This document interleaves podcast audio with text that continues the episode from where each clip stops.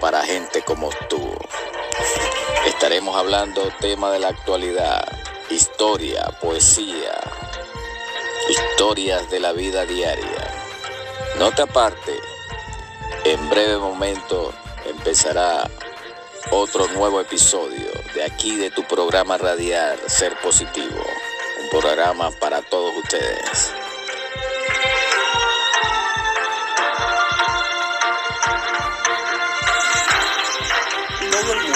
Mundo quiere sentirse respetado. Saber que en toda negociación o proyecto tienes las de ganar porque las personas a tu alrededor están dispuestos a escucharte y en última instancia confían en ti lo suficiente para hacer lo que tú propones. Sobre el respeto hay quienes piensan que se gana y quienes piensan que este debe ser impuesto. Sea cual sea tu visión, debes ver estos consejos para conseguir respeto sin que pierdas tu calidad de caballero. Pero demos un paso atrás.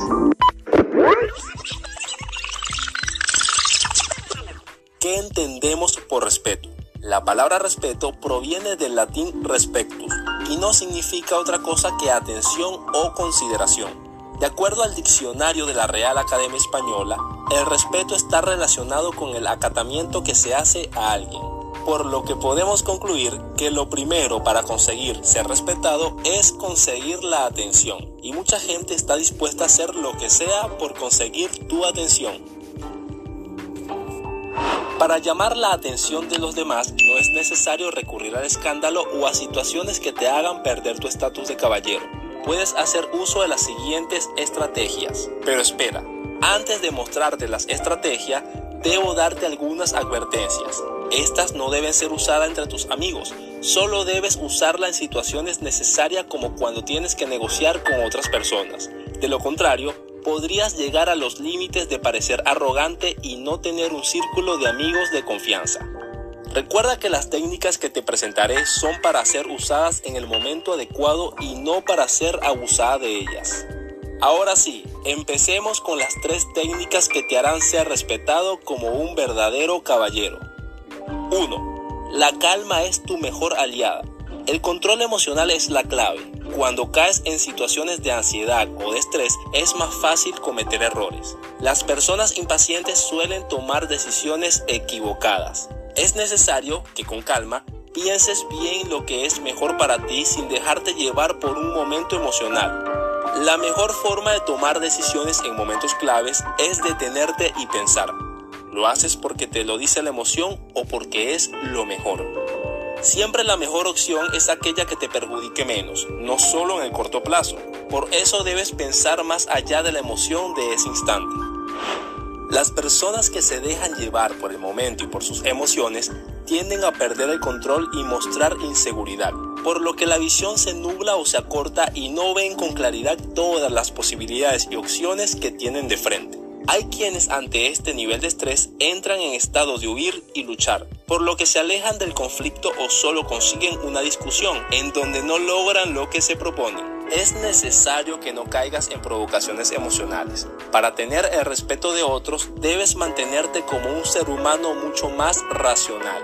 Algo importante a considerar es que es imposible fingir calma tu cuerpo te delatará, por lo que genuinamente deberás practicar mantenerte calmado en situaciones que te demanden estrés o estar frente a aquellas personas que necesitas que te respeten.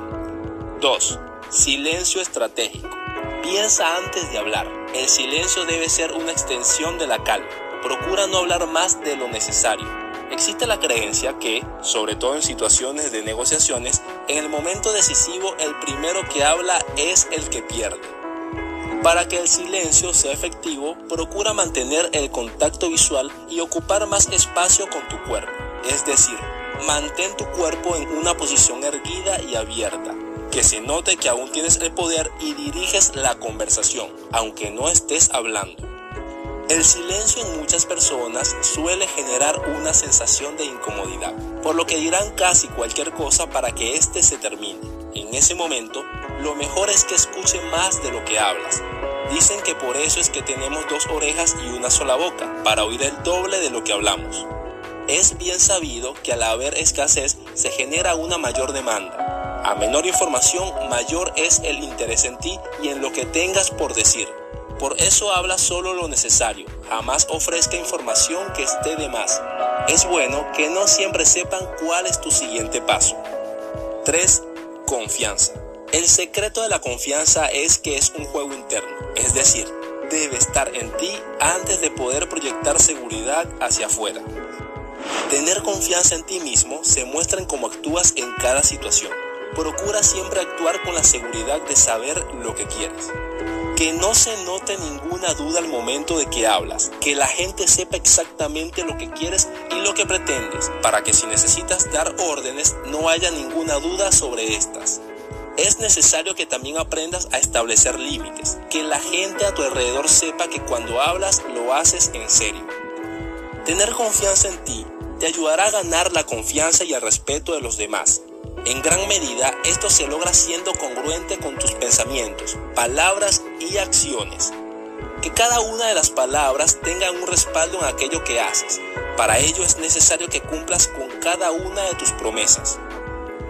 Un último consejo que quiero darte es que no es necesario que cambies quién eres para ser respetado. Sé tú mismo. Trata de adaptar estas estrategias a tu personalidad. Déjame en los comentarios si estos consejos te resultan útiles para ser respetado en tu círculo laboral o profesional. Excelente, excelente explicación del respeto.